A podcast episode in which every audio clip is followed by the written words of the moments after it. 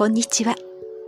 美しさの秘訣は食習慣をご提案するクレールロゼ優美薬膳です。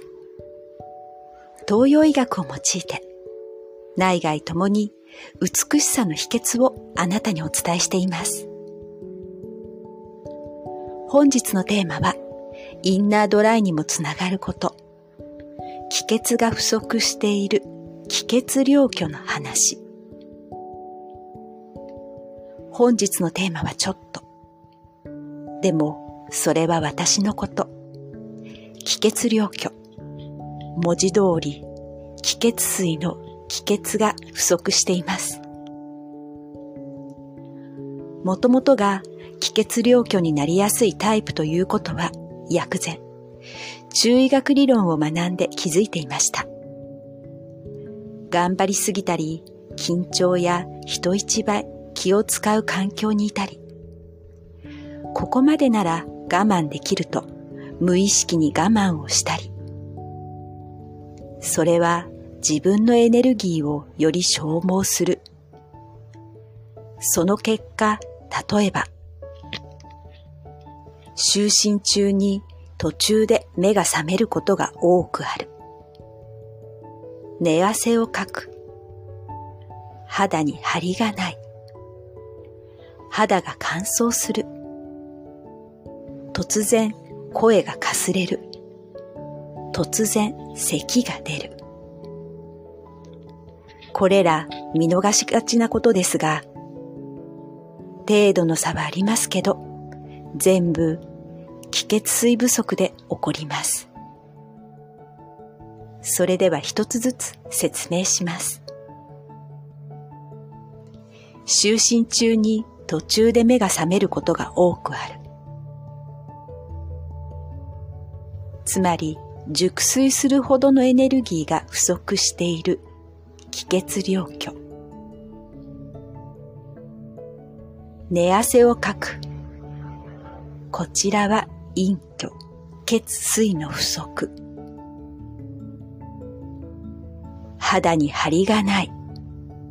これは血水の不足、気血量虚。肌が乾燥する。これは陰虚。血水の不足。突然声がかすれる。これは陰虚。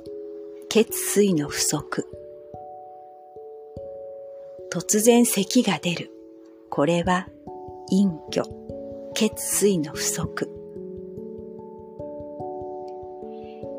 陰陽の陰、血水が陽、気よりも多くあることでぐっすり眠ることができます。しかし、その陰が不足していると、陽が頭を出し目覚めてしまう。そして陰が不足していると寝汗にもなる。それは寝ている間に体温調節。体は放熱をしますが、放熱してもたっぷりの陰があると寝汗も多少で済みます。しかし、陰が不足していると体の放熱に追いつかず、寝汗も多くかきます。わかりやすいのがお子さんの寝汗です。着替えが必要なほど寝汗をかくこともありますね。肌に張りがない。肌が乾燥するのは、これも陰陽のバランスが崩れています。陽、気は保つ力。陰、血水は潤す力。突然声がかすれる、咳が出る。これは自分でも気づかないくらい陰、血水が不足しています。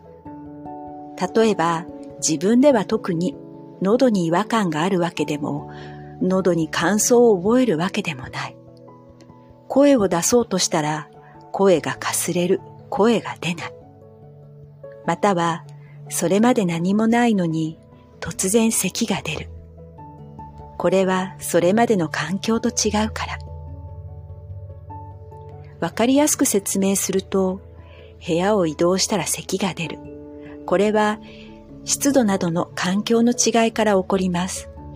つまり、もともと潤い不足、隠居であったものの、湿度もあり、顕著に症状が出なかったものの、別の部屋が湿度が低い、乾燥しているために体が反応する。埃っぽい部屋に入った途端、くしゃみをするのと似ています。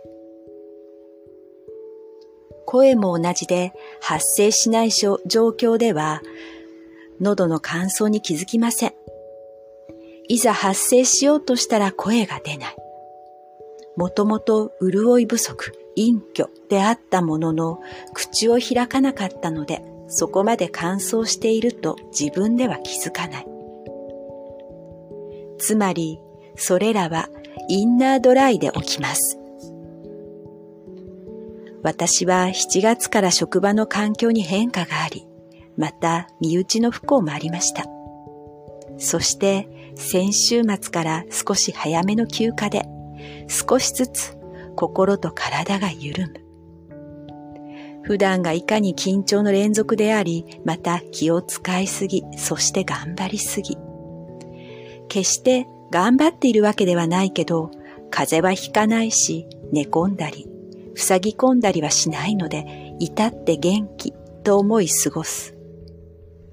しかし、気づけば体は痩せていて、というわけで、短期間に気力体力の底上げのために、今週は気血を補う食材などをせっせと普段以上に食べています。現在は休暇中なので普段の疲労がありませんしね。おそらく数週間後に効果を実感すると思います。ここまで集中的に気力体力を底上げしなくてはいけないほど自分の気血量虚が進んでいたことにショックがありますが、これも人体実験、検証と思い楽しく過ごします。振り返れば7月は特に化粧品を使えば使うほどお肌の乾燥を感じました。